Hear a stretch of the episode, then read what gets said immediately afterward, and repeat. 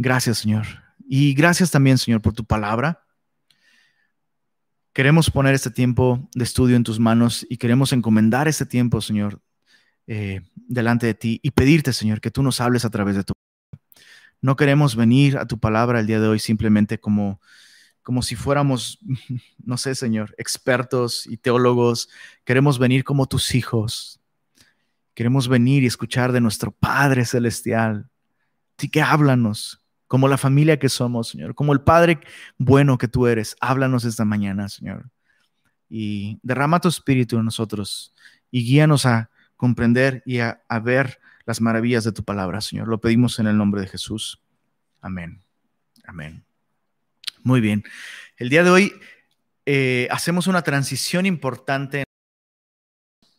Hemos dividido eh, esta carta en, dos secciones. Es muy fácil identificar eh, esta división. Los capítulos 1 al 3 nos hablan de la posición del cristiano. Es, una sección doctrinal en la que Pablo nos lleva a lugares celestiales en Cristo. El gran énfasis está en todo lo que Dios nos ha dado en Cristo y todo lo que nosotros como cristianos ahora tenemos por medio de la fe en Jesús. Entonces, capítulos 1 al 3, eh, Pablo expone doctrinas y verdades bíblicas muy elevadas, muy gloriosas, muy profundas y nuestra posición capítulos 4 al 6, el énfasis ya no está en lo que Dios nos ha dado, sino en lo que esto debe producir en nosotros. Incluso hay Biblias que tal vez eh, tengan eh, títulos ahí eh, en cada sección. Tal vez tu Biblia tiene un título y tal vez dice deberes cristianos. Muy, muy probablemente dice así. es, un, es un término correcto, por supuesto es correcto, porque si tú has recibido todo esto, deberías vivir de esta manera. Y no nos habla de deberes en, el sentido de que tienes que pagarle a Dios lo que Él te dio, no, sino, sino eh, déjame ponerte un ejemplo así, este, tal vez, perdona, perdóname, perdóname, ya sabes, mis ejemplos tan, tan, este, tan silvestres, dicen por ahí. El Alzheimer no me ayuda, se me van las palabras, pero em, e, e, es como vivir en Monterrey y no comer carne asada es un insulto. O sea, si vives en Monterrey, es, un deber moral, casi, casi, comer una buena carne asada, por lo menos, ¿no? Es lo mismo, es lo mismo. Eh, si tú has recibido todas estas bendiciones y, esta toda bendición espiritual en los lugares celestiales en Cristo, deberías vivir de esta manera. Entonces, capítulos 1 al 3, posición, capítulos 4 Dios nos llama a vivir de esta manera. Capítulos 1 al 3, recursos. Capítulos 4 al 6, resultado, el resultado de estos recursos en nuestra vida, cuando echamos mano de ellos. Capítulos 1 al 3 describen la iglesia en lugares celestiales, en Cristo, como Dios la ve. Capítulos 4 al 6, la iglesia en Éfeso, la iglesia en Monterrey, como los demás la ven, como los hombres la ven. Entonces, eh, eh, el gran énfasis en toda esta sección, leamos capítulo 4. Hoy vamos a leer, a estudiar capítulo, eh, capítulo 4, versos 1 al 6 de Efesios. Entonces, capítulo 4, verso 1, observa, dice, yo pues, preso en el Señor, os ruego que andéis como es digno de la vocación con que fuisteis llamados.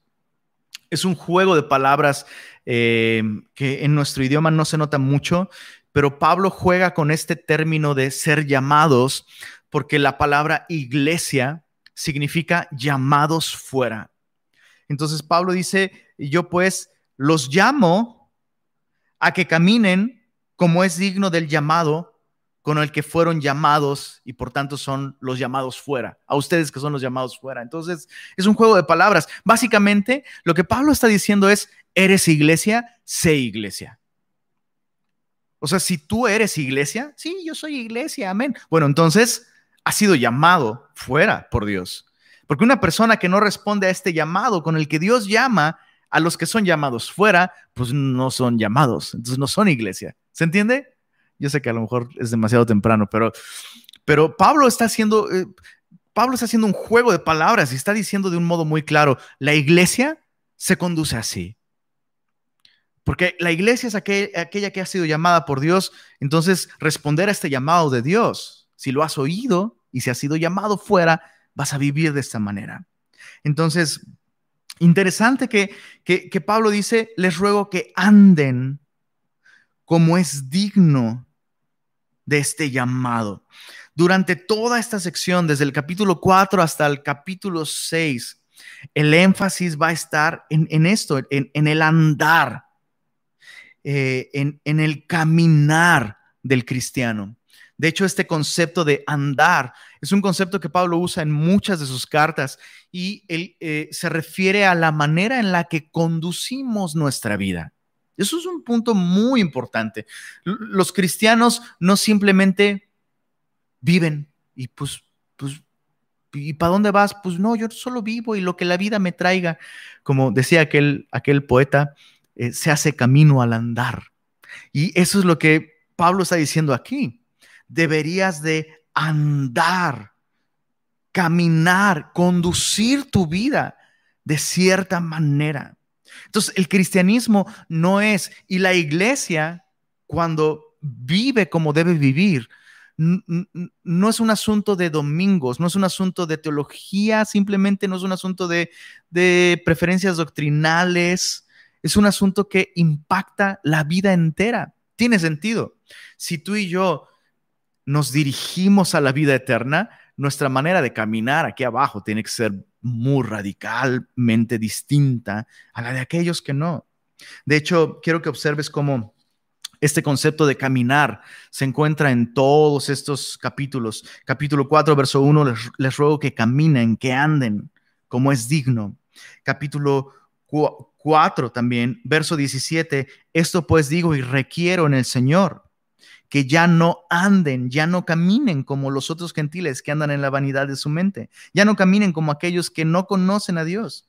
Capítulo 5, verso 1 y 2, Efesios 5, versos 1 y 2, sean pues imitadores de Dios como hijos amados y caminen en amor, como también Cristo nos amó. Capítulo 5, verso 8, porque en otro tiempo eran tinieblas, mas ahora son luz en el Señor. Caminen, anden como hijos de luz. Capítulo 5, verso 15. Miren pues con diligencia cómo caminan, no como necios, sino como sabios. Capítulo 6, eh, verso 11. Vestidos pues de toda la armadura de Dios para que puedan estar firmes Capítulo 6, verso 13. Por tanto, tomen toda la armadura de Dios para que puedan resistir en el día malo y habiendo acabado todo, estar firmes. Capítulo 6, verso 14. Estad pues firmes. Estos últimos versos se refieren a el, el, avance de un ejército. Eh, un ejército debe caminar con firmeza. Entonces, toda esta sección nos habla de cómo debemos caminar si tú y yo tenemos todo lo que se supone que hemos recibido de Dios en Cristo. Y cuando digo se supone, eh, no estoy poniendo en tela de juicio que Dios no nos va a dar lo que promete. Estoy poniendo en tela de juicio si lo hemos recibido. Si una persona no vive de acuerdo a estas, a estas cosas que Pablo está mencionando, uno debería cuestionar si la persona ha recibido del todo algo de parte de Dios. Pablo dice, deben caminar como es digno, como corresponde al llamado con que han sido llamados. Este, este concepto de caminar como es digno en, griego, la, palabra digno es la palabra axios, que de hecho significa literalmente algo que corresponde a otra cosa. Y es un término que se usaba mucho en el mercado. Recuerda que en aquel tiempo cuando se vendían algún tipo de mercancías, sobre todo si eran eh, mercancías que tenían que pesarse o se vendían por cantidades, pues no tenían, no tenían básculas digitales. Entonces lo que tenían era, este, esta balanza, ¿no? Entonces pones algo de peso de un lado y entonces el, eh, el comerciante tenía que poner en la otra balanza de modo que el peso se nivelara y fuera igual que su contrapeso. Entonces Pablo está diciendo, hey, lo que Dios nos ha dado tiene tanto peso. Hemos recibido toda bendición espiritual en los lugares celestiales en Cristo. Hemos recibido redención por su sangre, el perdón de pecados. Hemos em, recibido el Espíritu Santo que nos ha sellado. Hemos sido injertados en un nuevo cuerpo. Somos una nueva humanidad. Hemos recibido todas estas bendiciones. Ahora, su manera de caminar de ustedes, su manera, manera de andar debe corresponder a lo que dicen que ya recibieron ustedes. Entonces, es importante aclarar esto porque no significa que caminando de esta manera yo me gano estas bendiciones. No, la salvación es por gracia, completamente por gracia. Pero si la has recibido, esto debe producir una manera de vivir que corresponde con lo que se supone que has recibido. En otras palabras, la manera de caminar de un cristiano importa. Importa. La única Biblia que leerán algunas personas en toda su vida será nuestra vida. Y por eso el Señor desea que nuestra manera de vivir refleje lo que tú y yo creemos en los capítulos 1 al 3. Entonces, toda esa sección va a llamarnos a caminar de cierta manera. La primera manera de caminar, como es digno del llamado con que hemos sido llamados, es la unidad. Y en los versos 2 al 6, después de que Pablo ha hecho este ruego. Yo pues preso en el Señor, les ruego que anden como es digno de la vocación con que fueron llamados. Lo primero que Pablo dice es que caminemos en unidad. Versos 2 y 3, Pablo va a hablar de los ingredientes de la unidad. Y en los versos 4 al 6, Pablo va a hablar de las bases de la unidad. Otra vez, los ingredientes de la unidad, versos 2 al 3, son ingredientes que tú y yo debemos aportar a nuestra manera de vivir para poder caminar en, en unidad como iglesia. No son cosas que Dios que Dios va a producir, son cosas que Dios nos pide que tú y yo aportemos a nuestra manera de vivir para que podamos caminar en unidad. Y en los versos 4 al 6 son los fundamentos o las bases de la unidad. Y básicamente Pablo nos dice, primero, tú tienes que aportar esto. Y versos 4 al 6 nos dice, tú puedes aportar esto, porque Dios ya nos ha dado un fundamento para que tú y yo seamos unidos como iglesia. Entonces, versos 2 al 3 dice así, los ingredientes de la unidad y nos hablan del carácter cristiano. Observa, Dice, con toda humildad y mansedumbre. Subraya toda, por favor. Toda humildad y mansedumbre, soportándoos con paciencia los unos a los otros en amor, solícitos en guardar la unidad del Espíritu en el vínculo de la paz. No, no podemos preservar la unidad espiritual, la unidad de la iglesia sin estas virtudes. Quiero, quiero que te des cuenta que es, es imposible. Es imposible que haya unidad en cualquier contexto sin algunas de esas virtudes, pero hablando de la iglesia, la iglesia no puede mantener la unidad del espíritu si no si no aportamos cada uno de nosotros estas virtudes. Y vamos a analizarlas. Pero antes de analizarlas, quiero que observes cómo Pablo nos, nos, nos dice que estas virtudes deben aportarse en su totalidad. Debo ser, debo aportar toda humildad. Debo aportar toda mansedumbre. Debo aportar toda paciencia para soportar, soportar a otros en amor. Y debo ser solícito, totalmente solícito en guardar la unidad del Espíritu. Entonces no nos habla de, bueno, yo pongo un 50% y tú 50%. No, cada uno debe ser totalmente humilde, totalmente manso, eh, totalmente paciente, totalmente solícito en guardar la unidad del Espíritu. veamos estas cosas, la humildad.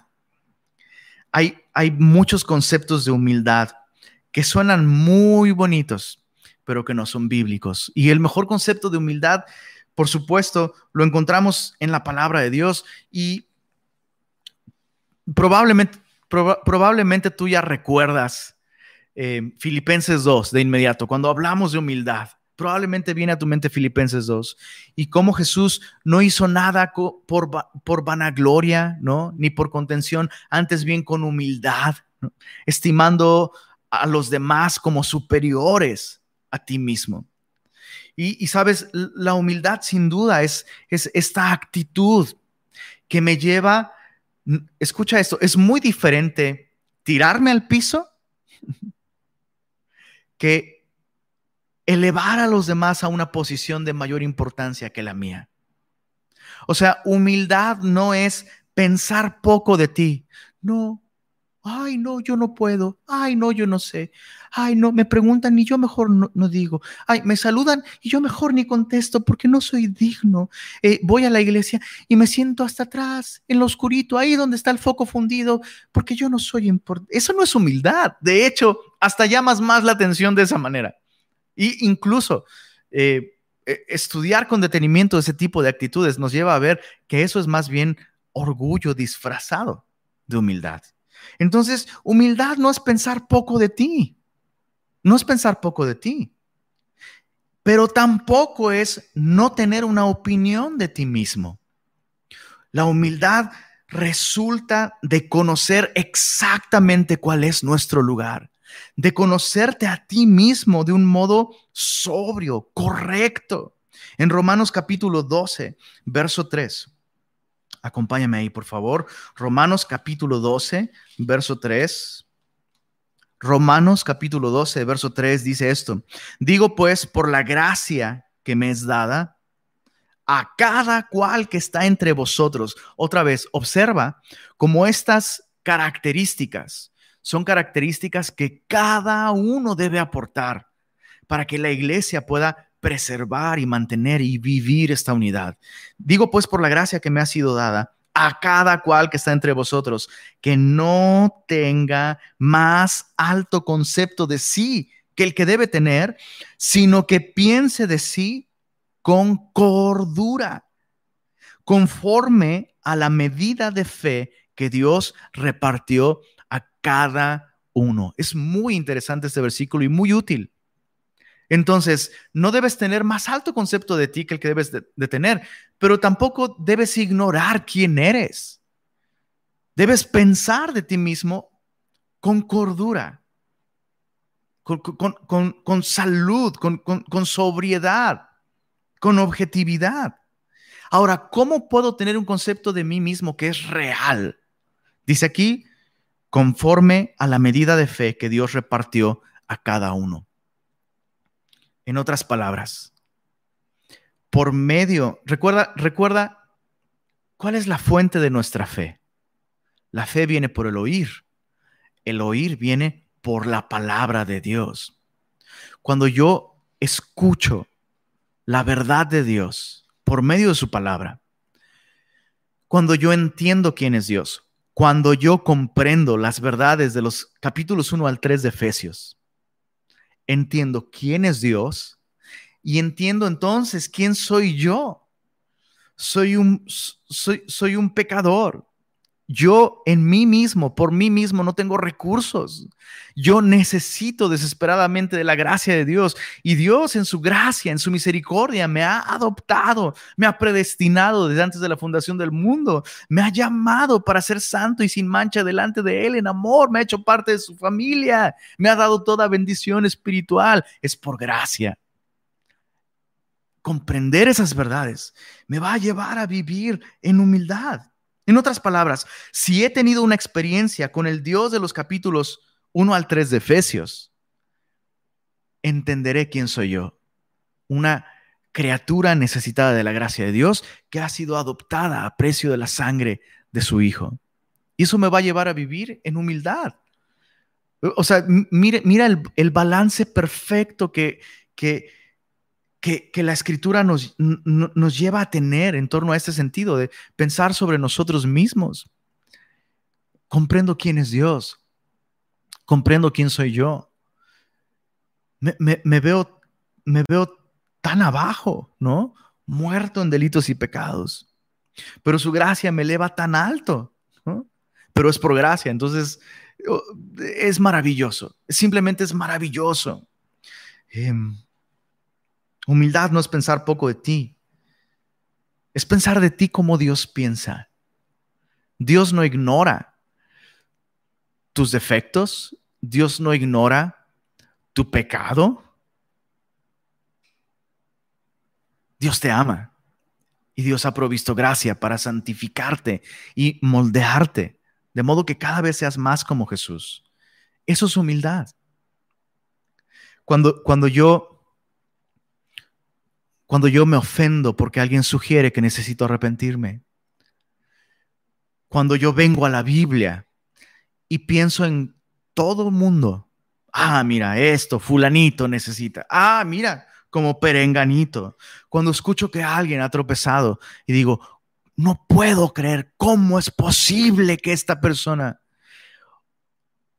No estoy mostrando humildad.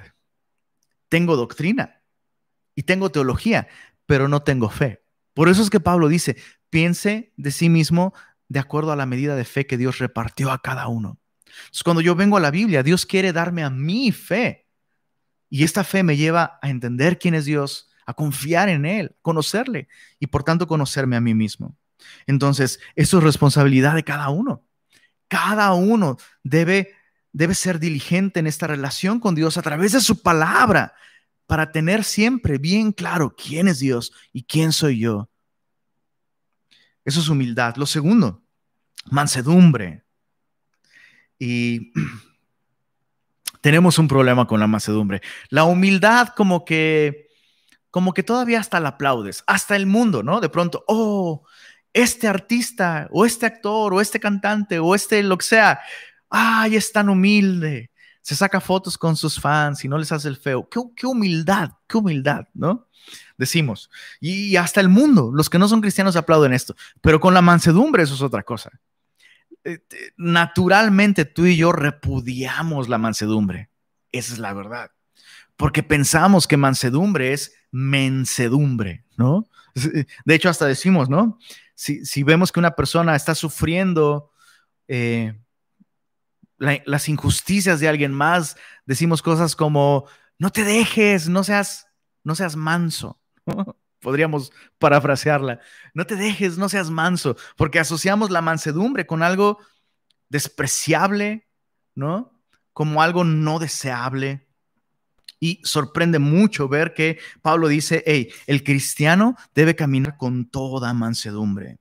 Y es, es muy revelador cuando consideramos que esta palabra en su idioma original, en griego, es una palabra que se usaba para referirse a un caballo. De hecho, el día de hoy usamos esa expresión también. Eh, hay diferencia entre un caballo salvaje y un caballo amansado, ¿no? Ese, ya lo amansaron, ¿no? Eh, y es muy útil e, entender el origen de este concepto, ¿no? Cuando un caballo salvaje es amansado, suceden cosas muy bellas y muy interesantes. Eh, el caballo no dejó de ser un, animal poderoso. Ese caballo con una sola patadita puede mandarte al hospital, puede mandarte a la tumba incluso, ¿no? Entonces, no es que el caballo ha perdido su fuerza, pero el caballo ha cedido el control de su poder a alguien más. Y entonces observa, observa lo que sucede. Bajo el mismo ejemplo del caballo, un caballo salvaje puede incluso representar un peligro, pero un caballo amansado puede salvar vidas, puede ser útil, puede ser de mucho por provecho. Y es, muy interesante cuando consideramos esto en la vida de Moisés, por ejemplo. Moisés, Moisés, eh, la escritura nos dice que era poderoso en palabras y en hechos, ¿no? Y, tú y yo conocemos la historia de Moisés. En, su estado salvaje, cuando vio lo que sucedía con su pueblo, con sus hermanos eh, eh, en, Egipto, en, su estado salvaje, quiso hacer algo, mató a un egipcio y terminó huyendo, terminó huyendo de, Faraón, poniendo en riesgo, déjame usar eso, es, eh, claro que Dios iba a llevar a cabo sus planes, eh, sí o sí, pero bajo la perspectiva humana, de su lado, él puso en riesgo los planes de Dios y tuvo que huir. Y 40 años eh, en, en casa de su suegro, pastoreando ovejas, amansaron a Moisés y después Dios mismo dice que Moisés era el hombre más manso en toda la tierra. ¿Cuál de estos dos Moisés hicieron más bien al pueblo de Dios y al mundo entero realmente? El Moisés salvaje, yo puedo, y ahorita va, y pum, mató un, un egipcio. O el Moisés amansado, que se dio el control de su vida, el control de su poder, a alguien más, en este caso a Dios. Y, sucede lo mismo, lo mismo con, con, con nosotros. Entonces, fíjate, toda humildad y mansedumbre, toda humildad y mansedumbre. Necesito saber quién soy yo. Y no puedo saber quién soy yo si no sé quién es Dios. Necesito mansedumbre y necesito yo aportar esta mansedumbre. Ceder, ceder el control de mi vida a alguien más, en este caso a Cristo. Y eso es muy importante porque estos dos términos, humildad y mansedumbre, son, los, son las descripciones que Jesús hizo de sí mismo en Mateo 11, 29. Dijo, llevad mi yugo sobre vosotros y aprended de mí, dice Jesús, que soy manso y humilde de corazón, y hallaréis descanso para vuestras almas.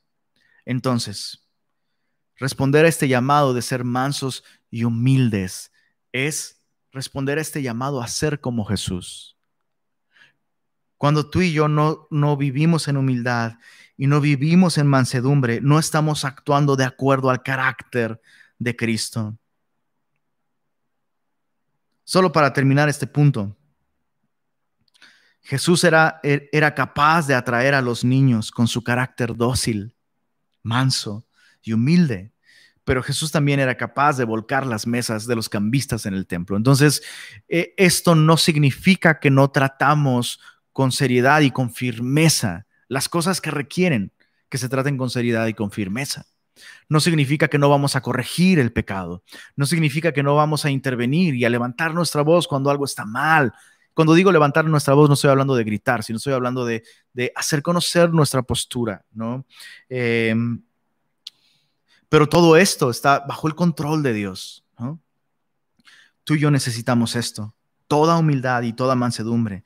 Y Dios nos llama a ti y a mí a caminar con toda humildad y mansedumbre. Lo segundo es que Pablo dice, soportándoos con paciencia los unos a los otros en amor. Y eh, esta cuestión de soportarnos, ah, por supuesto, significa significa que tú y yo seamos un apoyo para otros, ¿no? Eh, realmente Pablo no está hablando de, ay, no soporto a esta persona, pero bueno, pues tengo que soportarla en amor, en amor, ¿no? No está hablando de eso. Pero interesantemente, sí está hablando de soportar y de ser un apoyo para personas difíciles, difíciles de tratar. Por eso es que Pablo dice que debemos soportarnos con paciencia los unos a los otros en amor. Hay por lo menos dos palabras en griego que, son las que más se usan en el Nuevo Testamento para hablar de paciencia. una de esas palabras en griego es upomone, que nos habla de soportar bajo peso, soportar bajo peso. Y cada vez que se usa esa palabra, ¿no? Upomone, se refiere a ser paciente con las circunstancias, De pronto hay circunstancias, ¿no? pesadas, difíciles, y la paciencia es esta virtud por medio de la cual el cristiano soporta bajo el peso de las dificultades, de las circunstancias, de las adversidades, de la prueba.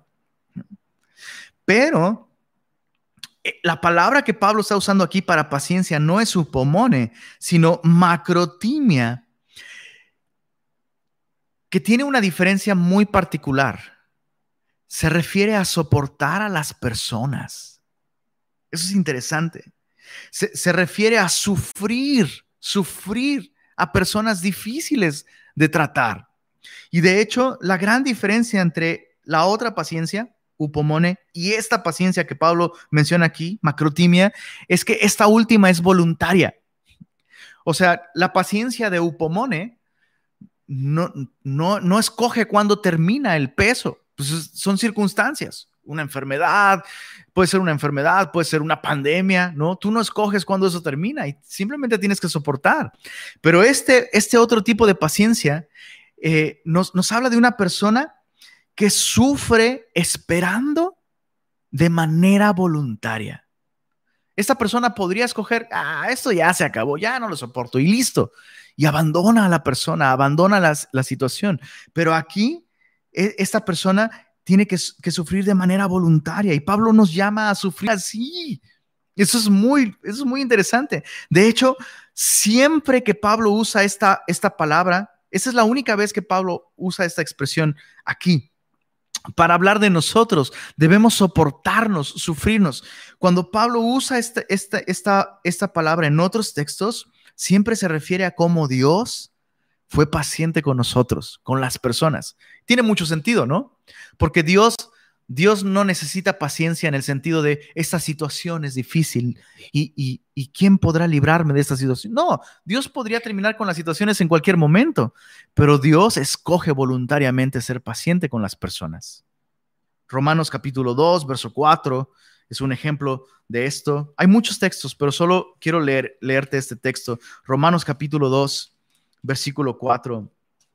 Dice así, o menosprecias las riquezas de su benignidad, paciencia, ahí está nuestra palabra, y longanimidad, ignorando que su benignidad te guía al arrepentimiento. Entonces Dios tiene paciencia con nosotros.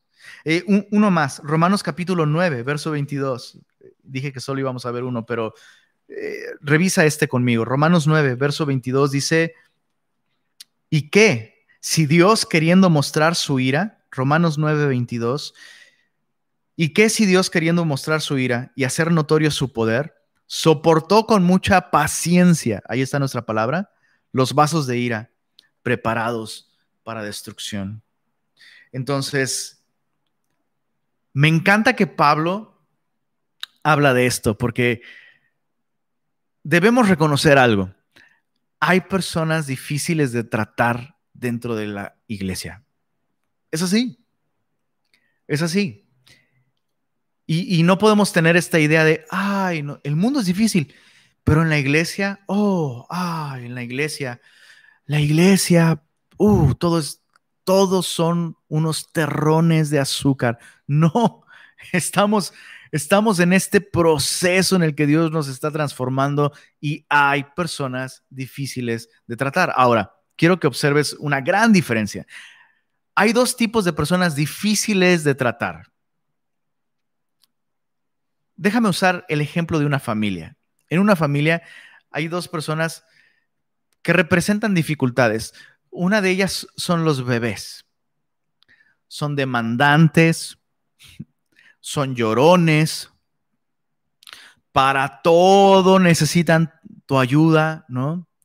Eh, el código café, conocido por los papás de, bebés, es muy conocido, ¿no? Por, por, ellos, saben de lo que estoy hablando. Los bebés constantemente se ensucian, manchan su pañal, tienes que cambiarlos porque ellos mismos no, o sea, hacen un reguero y ellos no pueden ayudarse a sí mismos. Pero son bebés. Entonces, eso ayuda mucho. Sí, o sea, el hecho de que sea bebé no significa que su pañal ya sucio huele bonito. No, sigue siendo difícil, pero ayuda el hecho de que es un bebé. Y tienes por otro lado, bueno, no voy a decir los adolescentes, porque la verdad es que eso no se limita a los adolescentes. Puedes tener un hijo ya adulto que es difícil de soportar, difícil de su trato. Hay una gran diferencia entre esos dos. Y lo mismo es con, con la iglesia. Hay personas que comienzan en su caminar con el Señor y necesitan ayuda para todo y, probablemente eh, son demandantes, ¿no? Y muchas cosas no las pueden hacer solos. Y es maravilloso, es increíble, es hermoso ver cómo Dios salva a personas, las incluye en nuestro compañerismo y el privilegio de poder ayudar a cambiar, si tú me lo permites, ayudar a cambiar pañales en la vida de un cristiano que apenas comienza, ¿no? Y, soportamos, ¿no? y ayudamos a la persona cuando ya huele horrible esto, huele a pecado, ¿no? Ah, ya se hizo. A ver, bro, vente, vamos a confesar.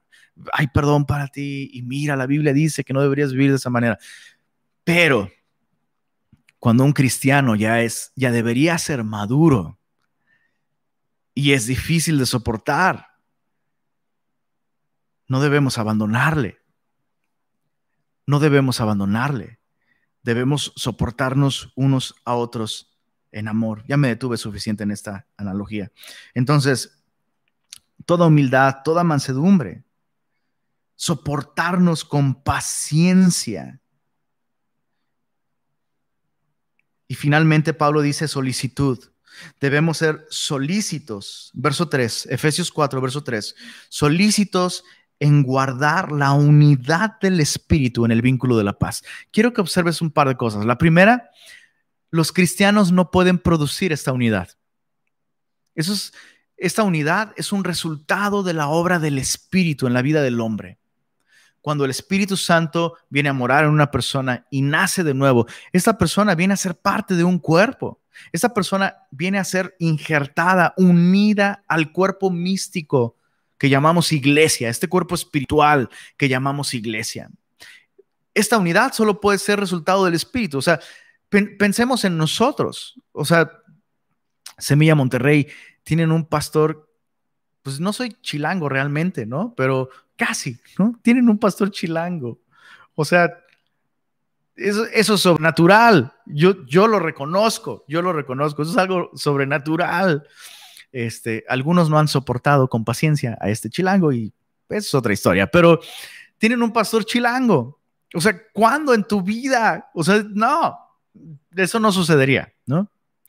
Naturalmente no sucedería.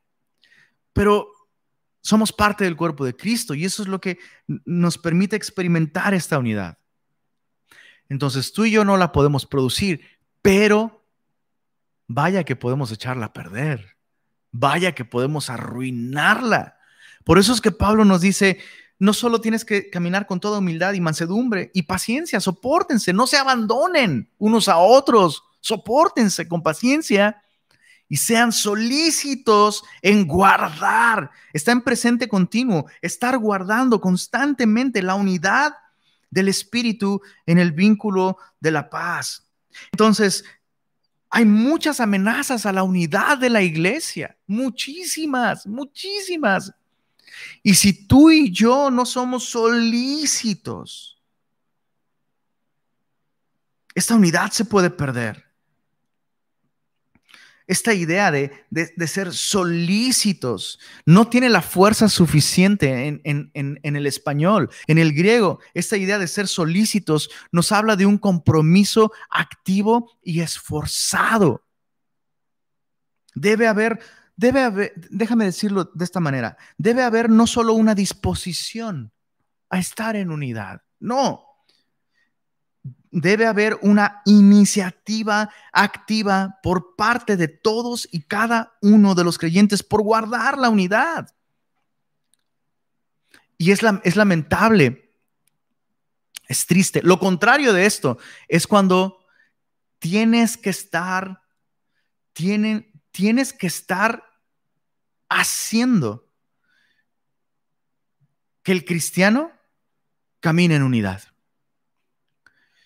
no perdona las ofensas de sus hermanos, chismea, descuida el compañerismo, no rinde cuentas y, tener que estar animando a la persona, tener que estar detrás de ellos, como, oye, ¿cómo estás? Y cómo, eh, eh, eso, eso es lo contrario.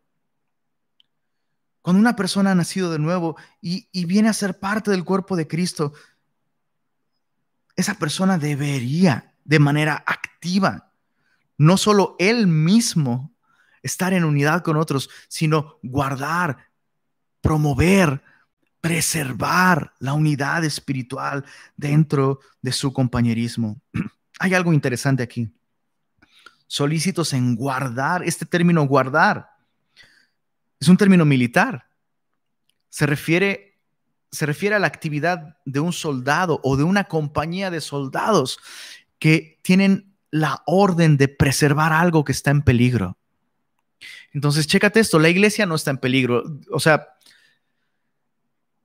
Cristo edifica a su iglesia y las puertas del Hades no prevalecen sobre ella. Pero la unidad del cuerpo de, de, Cristo sí está en peligro y la efectividad de la iglesia, de nuestra iglesia local, puede estar en peligro por muchas cosas. La pregunta es, ¿qué estás haciendo activamente tú para preservar esta unidad? Porque esto es algo que Dios nos está llamando a todos y cada... O sea, esta no es tarea del pastor, solamente. Claro, el pastor tiene una responsabilidad en ese sentido, por supuesto, pero esta no es una responsabilidad del pastor. Ay, pues no me invitan, es que nadie me invita a que me apunte a un discipulado. Pero se dan los anuncios, los anuncios se dan y, se hacen las invitaciones ah, es que nadie me dijo que había este reunión de oración. Bro, ¿dónde estás? ¿Qué estás haciendo? Tú tienes que ser responsable de ti mismo y preservar la unidad. Me, llama mucho la atención la, la diferencia entre las ovejas y los cabritos, bro. Los cabritos, o sea, los dos, los dos son animales de de manada, de grupo.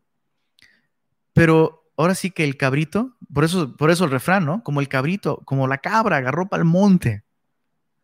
El cabrito se siente más seguro, más independiente y fácilmente se aleja, se aleja más de, de su rebaño. La oveja, la oveja no. La oveja se siente desprotegida, siente miedo cuando, cuando hay cierta distancia de su rebaño. No, es que no pueda agarrar monte también, pero normalmente cuando lo hace es más por descuido que por autosuficiencia. ¿Cuál de los dos eres tú? ¿Oveja o cabrito?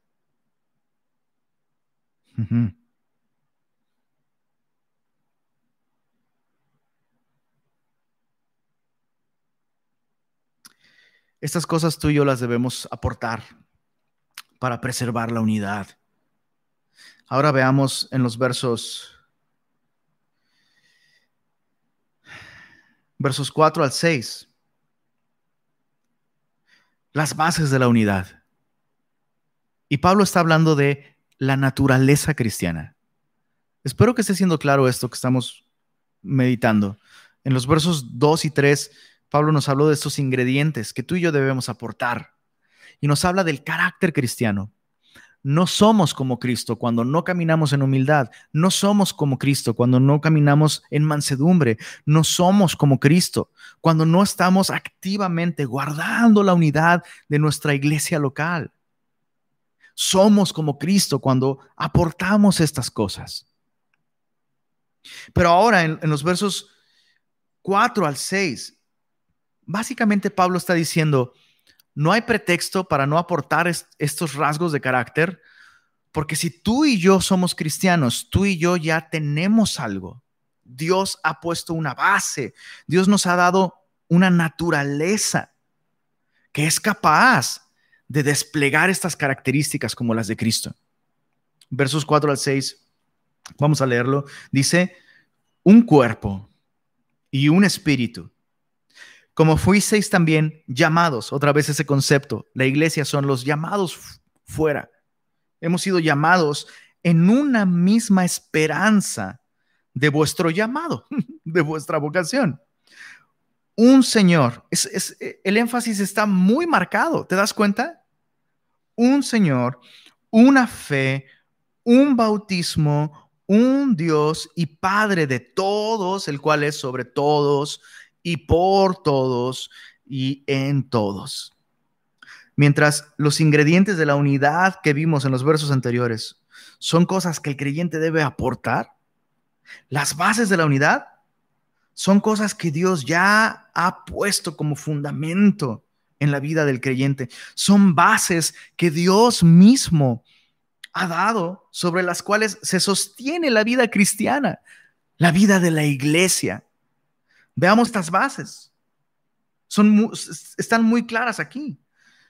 Somos un cuerpo. Tenemos un mismo espíritu. Fuimos llamados a una misma esperanza. Tenemos un mismo Señor, una misma fe, un mismo bautismo, un mismo Dios y Padre. Todas estas cosas hacen referencia a la naturaleza de la iglesia, la naturaleza del cristiano. Somos un cuerpo. Empecemos por la primera. Somos un cuerpo. En el capítulo 3, verso 6, Pablo habló de esto y dice que los gentiles son coherederos y miembros del mismo cuerpo y copartícipes de la promesa en Cristo Jesús por medio del Evangelio. Entonces, para, los efesios esto era muy claro. No hay una iglesia judía y una iglesia gentil. Hay una iglesia. Entonces yo imagino este compañerismo, ¿no? Es, esta iglesia de Éfeso. Y, imagino a los cristianos escuchando esto. Imagino de un lado a, los judíos que han creído en Jesús y de otro lado a los gentiles que no han creído en Jesús. Escuchando esto, somos un mismo cuerpo. las diferencias incluso doctrinales, culturales, las diferencias económicas, no existen porque somos un mismo cuerpo. Y los beneficios de Él son mis, mis beneficios. Los retos de Él son mis retos. Las deficiencias de Él son las mías. Entonces, toda esta ideología que el día de hoy vemos muy frecuentemente con respecto a la iglesia, ¿no? De, individualismo, Este, mi, iglesia está mal, pero yo estoy bien. Eso, eso no es correcto.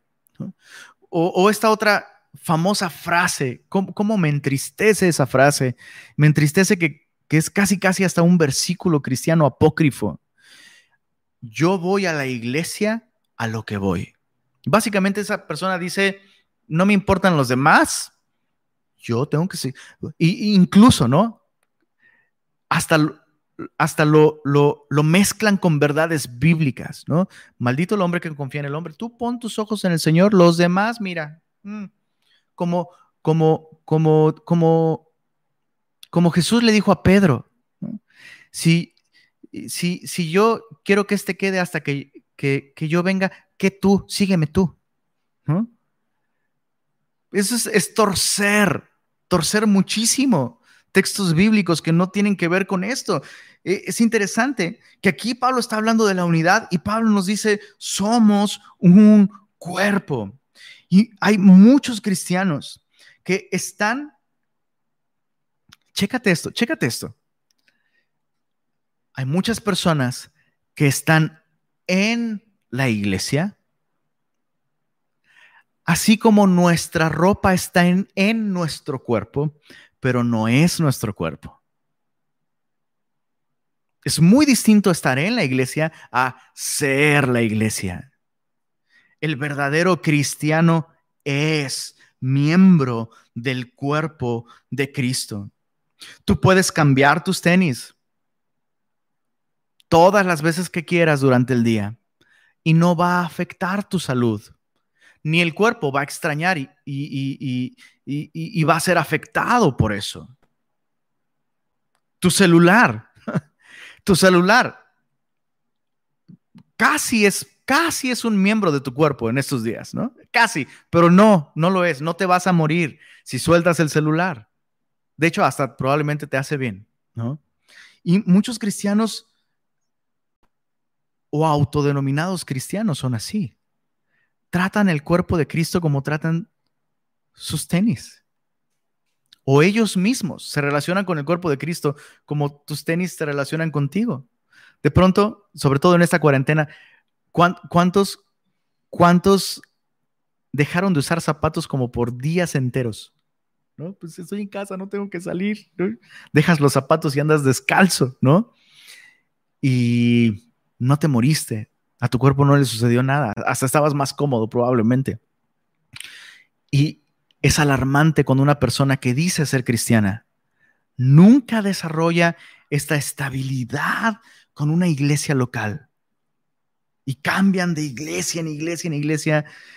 Chicos, y quiero recalcar esto, hay, por supuesto, hay razones válidas y sanas y, justificables para cambiar de iglesia. Ese no es el problema. El problema es cuando, cuando incluso una persona puede desaparecerse de la vida de otros creyentes por días. Y esa persona está cómoda con eso. Le, llamo a estos, le llamo a estos hermanos, porque incluso pueden ser personas que están muy dentro de la iglesia, pero realmente no hay una conexión vital. Personas que sirven y de pronto dejan de servir y pum, desaparecen de la iglesia. Eso es alarmante. Eso es bien alarmante. Les llamo hermanos prótesis. Estaban ahí adentro, pero no, no eran parte del cuerpo. Removerlos de ahí no les afectó en lo absoluto.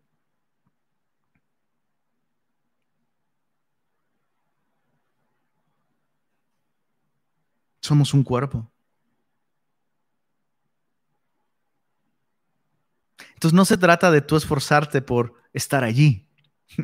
no, no, no es nada más estar ahí ay, bueno, ya el pastor ya habló mucho de esto, de no desaparecernos, hay que conectarnos y, comentar algo para que vea que aquí estamos. No, no se trata de eso, bro, que yo te vea aquí. la pregunta es si has nacido de nuevo. Si, si tratas la iglesia de esta manera y no te afecta, yo cuestionaría seriamente si realmente eres cristiano.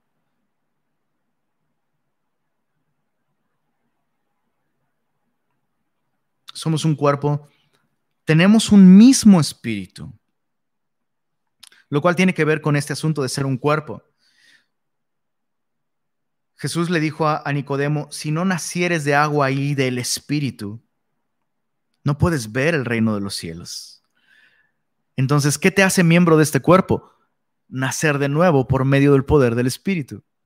El espíritu es el que, el espíritu es el que te injerta en el cuerpo de Cristo, el que te bautiza, te integra, te sumerge en el cuerpo de Cristo. No es algo, eh, no es un asunto de trámites. Bueno, ya tomé todo navegantes, ya soy miembro de la iglesia. Pues puedes tomar todo navegantes, pero si no has nacido de nuevo, no hay esa conexión vital. Serías un hermano tenis o un hermano celular. Estás ahí todo el tiempo, pero no eres parte del cuerpo.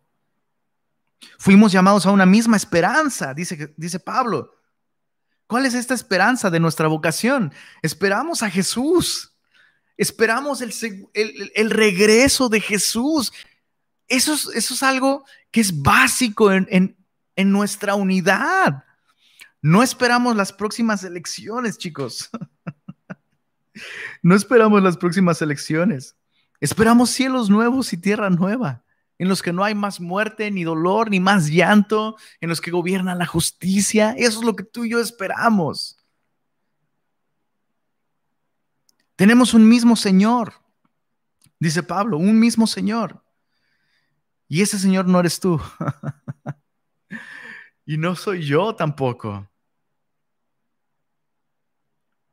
Muchos de los problemas de división dentro de la iglesia son un resultado, resultado de desconocer el señorío de Cristo.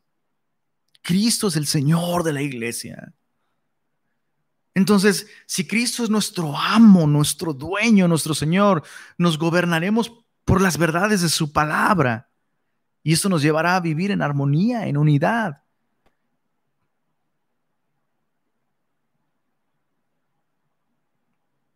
tenemos una misma fe. Eso es muy importante. Una fe. Pablo dice una fe. Entonces, no se está refiriendo a la fe personal del creyente. Porque de hecho, cada uno tiene una medida de fe distinta.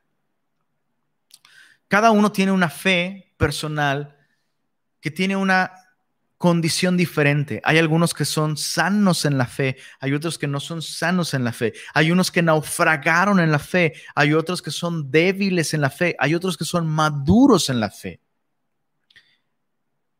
Y eso hace que cada cristiano tenga una vida espiritual en distintas condiciones. Pero aquí Pablo no está hablando de la, mi fe personal. Yo tengo una fe personal. No, Pablo está hablando de la fe una vez entregada a los santos. Judas 1.3 nos habla de eso. Judas 1.3, la fe que una vez, esta no es una fe que necesita parches y actualizaciones.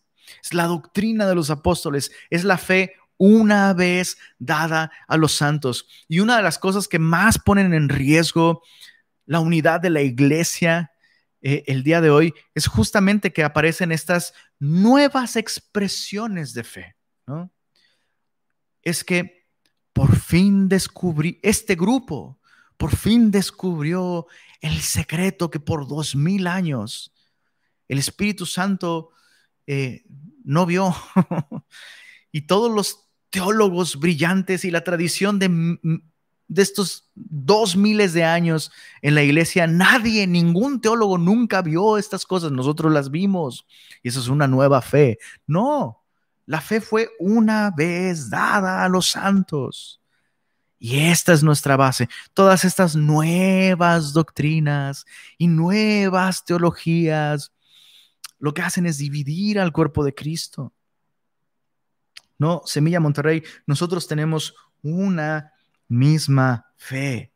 Y no se basa en las preferencias del pastor, ni, ni, en lo que nos parece relevante para el día de hoy. No, no esta fe está en las escrituras. Finalmente Pablo, Pablo dice, recibimos un mismo bautismo. Y este es un ejemplo de cómo posiciones y preferencias e interpretaciones doctrinales pueden dividir a la iglesia, ¿no? Un mismo bautismo.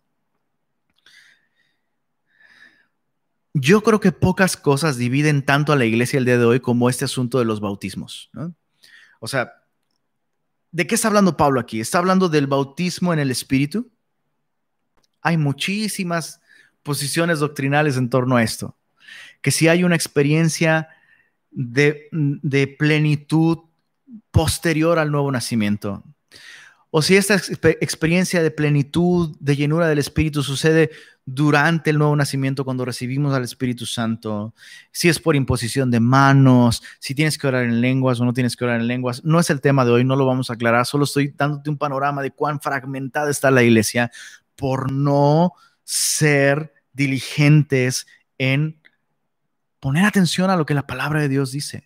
La palabra de Dios es tan clara que no debería de haber ese tipo de, divisiones. Bueno, Pablo está hablando aquí del bautismo en el Espíritu, pues ¿de qué está hablando? Eh, eh, nuevo nacimiento, de la llenura del Espíritu, si es por imposición de manos, si es ah, hablar en lenguas, no hablar en lenguas, ¿de qué está hablando? Otros dicen, no, Pablo no está hablando del bautismo en el Espíritu, Pablo está hablando del bautismo en agua. Y ese es otro tema tan controversial. ¿En tu iglesia bautizan infantes o no bautizan infantes? Oh, hay cosa tan inmoral no bautizar a un niño cuando de los niños es el reino de los cielos. Y vienen los otros que es por inmersión o, es por aspersión. Y vienen los otros que, pero te bautizan en el nombre del Padre, del Hijo y del Espíritu Santo o te bautizan solo en el nombre de Cristo. Pero ¿quién te bautiza? ¿Te bautiza el pastor o te bautiza un obispo nombrado por y oficial? Pero te bautizaron en las aguas del Jordán o no te bautizaron. O sea, es como, oh, división. ¿De qué está hablando Pablo aquí? Otra vez, muy interesante, ¿no? Pablo no está hablando del bautismo en el Espíritu. Pablo no está hablando del bautismo en agua. Pablo está hablando del bautismo que nos hace iglesia. Acompáñame a 1 Corintios capítulo 12, verso 13. Primera de Corintios Primera de Corintios 12, 13. Primera de Corintios 12, 13. Dice así, es muy claro este texto, así que creo que no necesita muchas explicaciones. Primera de Corintios 12, 13 dice lo siguiente,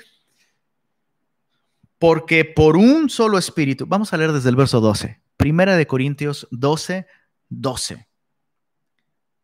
No, desde el 11. No, no es cierto. Desde el 12. Nada más, desde el 12. Primera de Corintios 12, 12. Porque así como el cuerpo es uno y tiene muchos miembros, pero todos los miembros del cuerpo, siendo muchos, son un solo cuerpo, así también Cristo. Es el mismo tema. Pablo está hablando de la unidad que la iglesia tiene por ser un cuerpo en Cristo.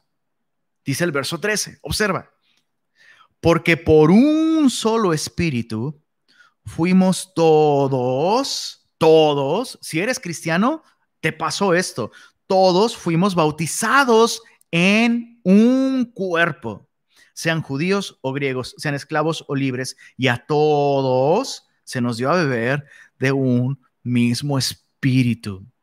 Entonces, cuando tú y yo creemos en Cristo, el Espíritu Santo con el que Cristo nos bautiza, nos bautiza en Cristo. ¿Se entiende? O sea, pusiste tu fe en Jesús, habiendo oído la palabra de verdad, el Evangelio de vuestra salvación, y habiendo creído en Él, fuisteis sellados con el Espíritu Santo de la promesa. ¿De qué está hablando?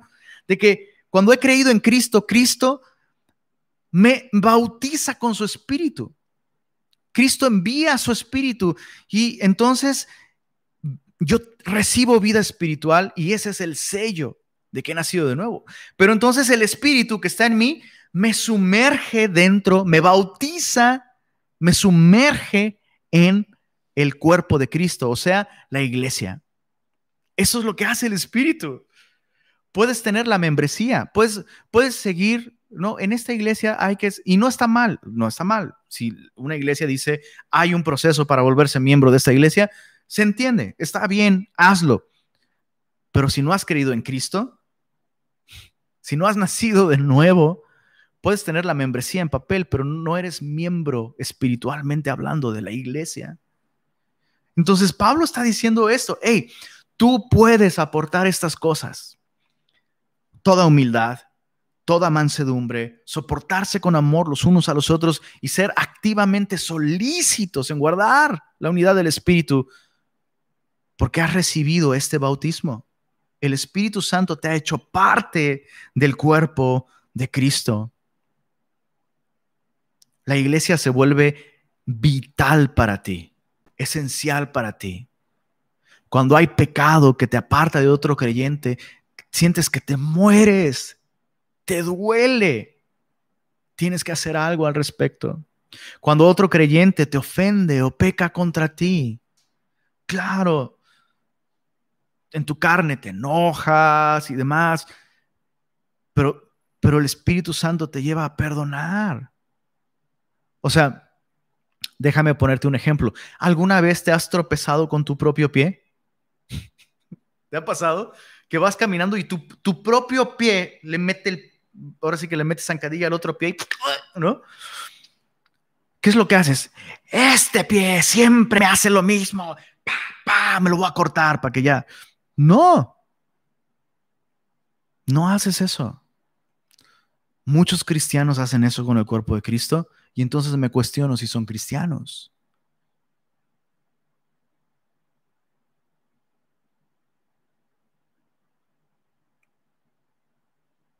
Cristianos que abandonan la comunión y no les duele, no sienten que se mueren. Quiero aclarar algo. La iglesia no es la mediadora de la vida espiritual. Pero si tienes vida espiritual, estarás unido a la iglesia y la iglesia será vital para ti. Que te quiten la iglesia sería como que te quitaran a Cristo, porque la iglesia es su cuerpo.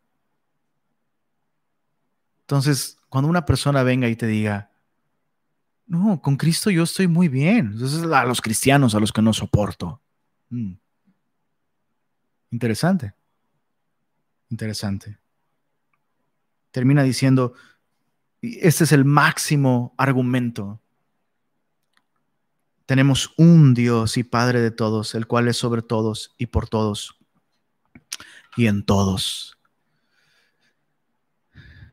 Somos una familia, tenemos un papá, tenemos un mismo papá. Pocas cosas lastiman tanto el corazón de un padre, de un padre humano, ¿ok? Pocas cosas lastiman tanto el corazón de un padre humano que ver que sus hijos no pueden llevarse bien y no pueden convivir y no pueden servirse y no pueden ser pacientes y no pueden amarse. Y por otro lado, pocas cosas, pocas cosas, de verdad, llenan de tanto gozo a un padre que ver que sus hijos se aman y se sirven y se perdonan y se son pacientes simplemente porque son hermanos. Em, nosotros tenemos dos hijas, Belén y Sofía. Belén es la mayor y Belén es, haciéndole honor a su nombre, Belén es una casa de pan. Es, una dulzura. Belén es, dulce, es paciente, eh, eh, es, apacible, es linda. Y, Sofía, Sofía no es Belén. Sofía no es Belén. Eh, es muy impaciente, eh, es muy berrinchuda, este, se enoja fácilmente, le hace falta a Sofía, a Sofía, le hace falta sabiduría. Y, Belén suele ser paciente con ella, pero de pronto pues hay días como todos, ¿no? En los que, ¡pum!, ya no puede, ¿no? Y nos duele tanto cuando, cuando vemos, vemos que, que, no se logran llevar bien, pero de, de, cada tanto en tanto, con, con mucha frecuencia, debo decir que con mucha frecuencia, de la nada, así, de la nada, Sofía le dice, te amo mucho, tita. No, de verdad, de verdad, no es una exageración. Es lo mejor que nos puede pasar en el día. Cuando escuchamos que, simplemente por, por la naturaleza que hay en Sofía, porque somos hermanas, te amo mucho, tita, de la nada. De pronto, este, le preparo algo de comer a Sofía, ¿no? No sé, un pan con mantequilla de maní. Y, y de la nada, así ella dice, ¿y para tita? Y piensa en su hermana, ¿no? Entonces, si somos iglesia, el final argumento de Pablo es este. Si realmente has nacido de nuevo y Dios es tu Padre, solo por agradar a tu Padre, vas a amar a tus hermanos, vas a preservar la unidad. Hay personas que abandonan este vínculo de la paz. Y tú y yo no podremos evitarlo. Pero eso ya va a ser responsabilidad de ellos, darle cuentas a nuestro Padre Celestial, que en nosotros no quede semilla. Dios nos llama a ser una familia. Y si tú te das cuenta que la iglesia ha sido, hasta el día de hoy, ha sido algo que puedes hacer, ha sido algo que, pues sí, creo que está bien, es importante tener una iglesia, ir a la iglesia, eh, es importante, eh, pero la iglesia no es vital para ti. Es un buen momento para reconsiderar. Es un buen momento para reconsiderar. Eh, solo confiar en Jesús por medio de las verdades del Evangelio. Poner nuestra confianza en Jesús es lo que hace que tú y yo nazcamos de nuevo y entonces la iglesia se vuelve nuestra familia y nos volvemos miembros, miembros vitales, no miembros nominales, miembros vitales del cuerpo de Cristo. Vamos a orar y vamos a prepararnos para celebrar celebrar la cena del Señor. Señor, muchas gracias por permitirnos este día meditar en tu palabra.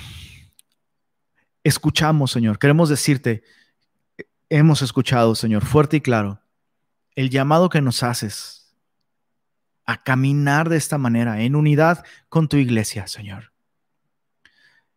Nos llama mucho la atención que es el primer llamado que nos haces, después de mostrarnos en los capítulos 1 al 3 todas estas bendiciones que nos has dado. Nos queda muy claro, Señor, que la primera manera de caminar dignamente de la vida que nos has dado en Cristo es caminar en unidad con el cuerpo de Cristo. Gracias por habernos adoptado, por habernos rescatado, por ser nuestro Padre. Ayúdanos, Señor, esta semana a meditar y a responder, Señor, a esta pregunta que nos has hecho hoy. ¿Estás caminando dignamente en unidad con el cuerpo de Cristo? Ayúdanos a verlo con claridad, Señor. Y gracias, Señor, porque nos has hecho uno en ti. Amén.